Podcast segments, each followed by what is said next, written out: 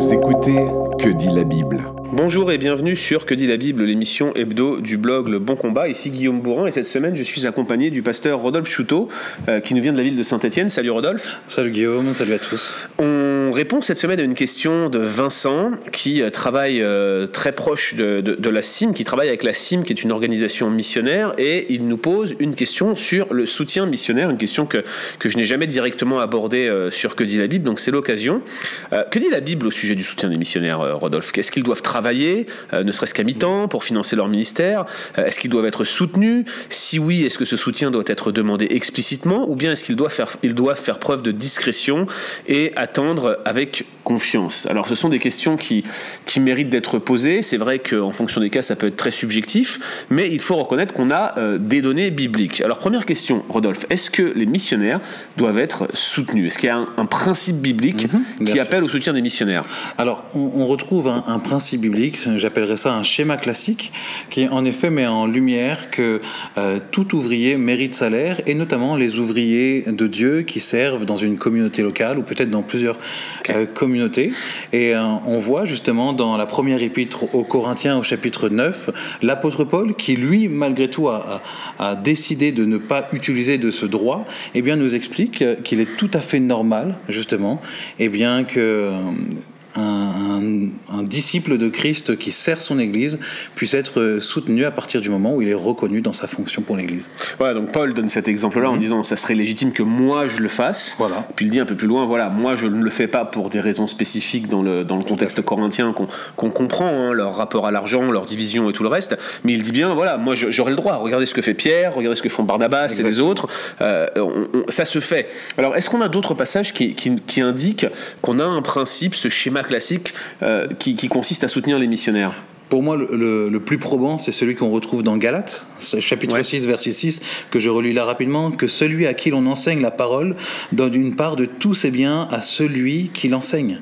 Et donc, on retrouve bien dans cette idée le fait que l'Église qui est enseignée, donc notamment les frères et sœurs qui sont enseignés par un missionnaire, par un, un évangéliste, un, un pasteur, qu'importe le ministère en question, il y a cette notion où celui qui est enseigné, mmh. eh bien, redonne une partie pour que celui qui enseigne puisse euh, vivre vivre paisiblement. Alors absolument, je pense qu'il y a d'autres passages hein, qu'on pourrait citer, euh, Luc 10, euh, chapitre 10, verset 7, on a aussi la, dans les pastorales la première épître à Timothée au chapitre 5, versets 17 et 18, bref, ce principe, il n'est pas isolé, on le retrouve de manière un peu sous-jacente partout dans les Écritures, il y a un principe qui fait que les missionnaires devraient être soutenus, euh, bien sûr ça, ça, ça implique, hein, n'est-ce oui, pas, un envoi, une reconnaissance de, de l'Église qui envoie, mmh. une reconnaissance par les membres, ça se fait pas euh, de manière unilatérale et c'est pas une personne qui décide de s'autoproclamer missionnaire, on s'entend, on, on, on, part bien sur ces bases-là.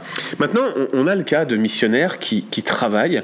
Euh, on a beaucoup entendu euh, les exemples. Alors moi, j'ai vécu aux États-Unis pendant oui. longtemps. On parlait des pasteurs bivocationnels.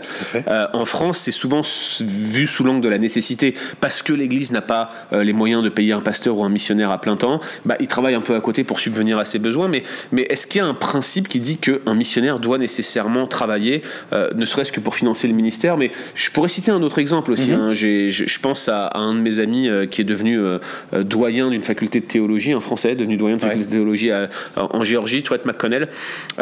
et ce, cet ami, Maël Dissot, qu'on a déjà eu sur Le Bon Combat, il, il, il, a choisi d'avoir un travail séculier à côté, justement parce que sa frustration, c'était de ne pas être au contact mm. de personnes autres que chrétiennes. Il était dans une faculté théologique, il formait des pasteurs, et, et donc du coup il n'avait pas d'interaction avec le monde entre guillemets. Ouais. donc lui il a fait ce choix d'aller travailler.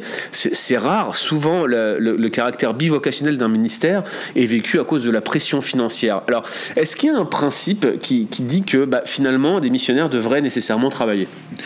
Je dirais pas qu'il y a un principe, mais il y a des exemples. Ouais. On a parlé de Paul, voilà, c'est un exemple parfait, et on voit que pour Paul, en tous les cas, euh, la raison pour laquelle il ne travaille pas, c'était pour ne pas être une charge euh, particulière par rapport à une église, soit qui était en ouais. division ou en, en, situation difficile.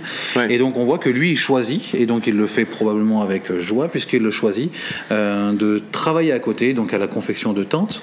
En tout mm. cas, c'est ce que nous dit le livre des Actes au chapitre 18. Ouais, c'est quand il arrive à Corinthe, justement, qu'il se retrouve sur place et qu'il se met à travailler de, de tentes. Exactement, voilà. Donc on a, on a cette idée-là.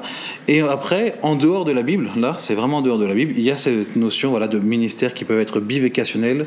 Dans ma fédération d'églises, par exemple, j'ai rencontré des pasteurs mm. qui ont demandé précisément à être envoyés dans des églises qui aujourd'hui n'ont pas la possibilité de payer un pasteur implantant mm. parce qu'ils savaient que lui, il était prêt à travailler à côté, à être au contact justement euh, des non-chrétiens et en même temps de pouvoir être une bénédiction pour une église qui malheureusement n'a pas la possibilité de soutenir un ministère à plein temps. Ouais, ça c'est assez, euh, assez, assez fort, assez, mm. assez beau à voir. On pourrait aussi mentionner d'autres cas, mais encore une fois, on est dans, du, dans des exemples marginaux. Moi, je, je pense à des missionnaires qui euh, ont leur soutien complet, mais qui partent sur le terrain dans des zones qui sont plutôt fermées à l'évangile. On va pas les citer ici dans ce podcast, mais qui qui vont par exemple au travers d'une école de sport ou euh, au travers de magasins euh, avoir une implantation locale qui va leur mhm. permettre à la fois d'être insérés dans le tissu social et euh, de prêcher l'évangile par cette manière-là en, en s'y insérant.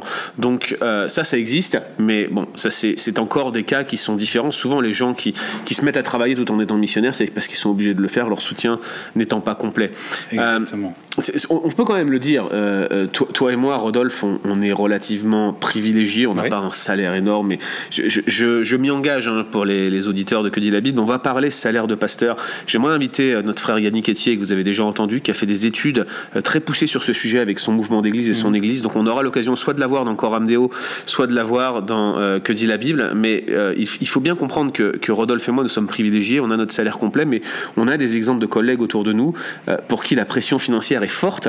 Et, et, pour des pasteurs où vous avez cette tension permanente dans une église où il faut gérer le péché des uns, son propre péché, euh, les situations difficiles, et en plus de ça, assurer la, je veux dire, la pérennité de sa famille quand on est en, situation de tension financière, euh, c'est jamais l'idéal d'avoir un, serviteur qui, dans une église, se retrouve comme ça en difficulté. Donc on, le souligne, c'est la nécessité y pousse parfois, mais c'est là que c'est important de noter. Il y a un principe, c'est ce que tu disais, de soutenir, mais il n'y a pas de principe qu'ils doivent travailler. Donc c'est-à-dire que c'est ici il y a comme une asymétrie, vous voyez. Et, j'aimerais rajouter et préciser quelque chose que parfois on oublie, c'est que on ne paye pas en fait un, pasteur pour qu'il puisse faire quelque chose. On, le salaire, on va dire, ou ce qu'il reçoit à la fin du mois, c'est pas en fonction de ce qu'il a accompli. On n'est pas en train de rémunérer sa charge. Exactement, on ne rémunère pas sa charge. C'est plutôt l'idée de, on fait en sorte que le pasteur ou le missionnaire ou l'évangéliste n'ait pas besoin de se focaliser sur justement la rentrée d'argent pour qu'il puisse travailler et mm. faire ce que le Seigneur l'appelle à faire dans son Église et puis en dehors de l'Église. Et, j'ai aussi un, un message peut-être à faire passer, c'est que il arrive souvent que des églises locales soient au bénéfice de missionnaires qui viennent de l'étranger. Et puis donc les missions soutiennent les églises. Et il y a vraiment un, enjeu ici, puis un défi pour les églises qui sont au bénéfice de ces missionnaires, c'est que malgré le fait qu'ils n'ont pas besoin de rémunérer ce pasteur, qu'ils commencent à mettre de l'argent de côté, parce qu'un jour ces missionnaires ne seront plus là. Et là, il y aura peut-être un pasteur qui émergera de cette église et il aura besoin d'être soutenu pour pouvoir faire ce que le Seigneur l'appelle à faire. C'est l'effet euh, pervers, vicieux du soutien euh, étranger. C'est une super chose. Euh, on, on, est reconnaissant, notamment aux capitaux américains on s'en cache pas. Mais le problème, c'est quand les églises euh, bâtissent et deviennent dépendantes de ces capitaux. On a ici à Montréal des grosses églises, pareil, je vais pas commencer à citer des noms, mais qui ont euh, des centaines de membres et qui montent des projets euh, faramineux qui ne peuvent se monter qu'avec le soutien de capitaux étrangers. Je ne crois pas que ça soit le modèle néo-testamentaire, je ne crois pas que ça mm. soit vertueux d'un point de vue biblique. Bref, on s'écarte un peu du sujet. Si ces missionnaires doivent être soutenus. Et il semble qu'on a ici un schéma type, une ligne de conduite qui est que l'ouvrier mérite son salaire. Euh, est-ce qu'ils doivent demander explicitement qu'on les soutienne? Est-ce qu'on a des exemples bibliques là-dessus? Qu'est-ce que tu en penses, toi, Rodolphe?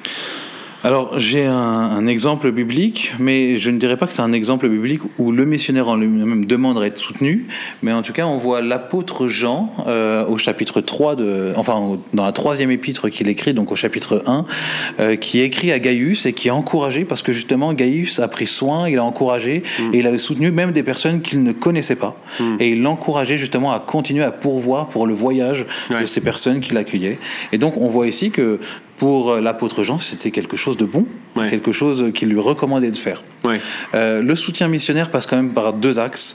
Ça passe par les églises qui envoient, par Mm. Ouais. ceux qui envoient et par ceux qui reçoivent aussi. Ouais. C'est bien de le noter. Il y a, que- moi, je vois aussi d'autres exemples quand, quand Paul demande à, à, à Tite, je crois, oui, c'est ça, à Tite, de prendre soin de Zénas, docteur de la loi. Quand il demande aux Corinthiens, euh, au sujet de la collecte pour l'église de Jérusalem, de, de mettre à part chaque premier jour de la semaine.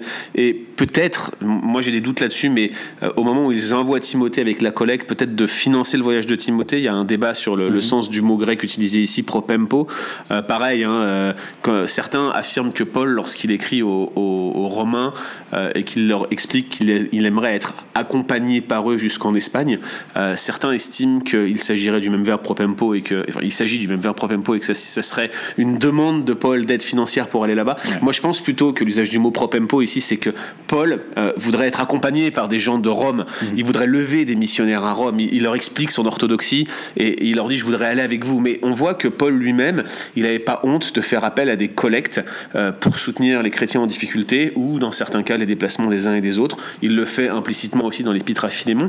Quand on voit ça, on voit que Paul, qui pourtant a connu l'abondance et tout comme la disette, il était capable de demander euh, pour les autres, mais on ne le voit pas demander euh, pour lui-même. Donc du coup, est-ce qu'il y a un appel à la discrétion dans la Bible ou, ou- ou est-ce que réellement face à ce silence, on peut tirer des conclusions? Qu'est-ce que tu en penses toi?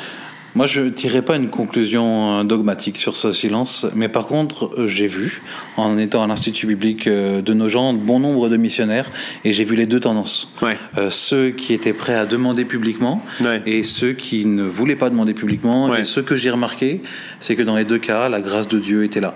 Et ceux qui ne demandaient pas recevaient, et ceux qui demandaient recevaient aussi. Ouais, ouais. Deux grands hommes euh, qui vivaient euh, à peu près à la même époque, Dwight Moody aux États-Unis et de l'autre côté Hudson Taylor qui avait été envoyé comme missionnaire en Chine, euh, avaient des pratiques radicalement différentes sur le sujet. Moody faisait carrément des appels aux dons, il avait ancré ça dans son ministère. Hudson Taylor euh, renonçait à le faire Ouais. et en avait fait comme une, une- une marque de fabrique, une défense de son ministère. Il avait d'ailleurs perdu beaucoup, beaucoup de soutien le jour où il avait décidé de s'habiller à la mode chinoise. Les gens ne comprenaient pas ça en Occident, ils, ils comprenaient pas ce phénomène d'acculturation, alors que pour lui, c'était une manière de, s- de- de s'approcher d'eux, de, contextualiser l'évangile. Mais ce que Moody avait dit à Hudson Taylor, euh, et j'avoue que je suis plutôt d'accord avec Taylor, j'aurais tendance à pas demander d'argent pour moi-même. J'ai fait une exception par rapport au blog, mais j'ai tendance à pas demander d'argent pour moi-même ou pour mon soutien.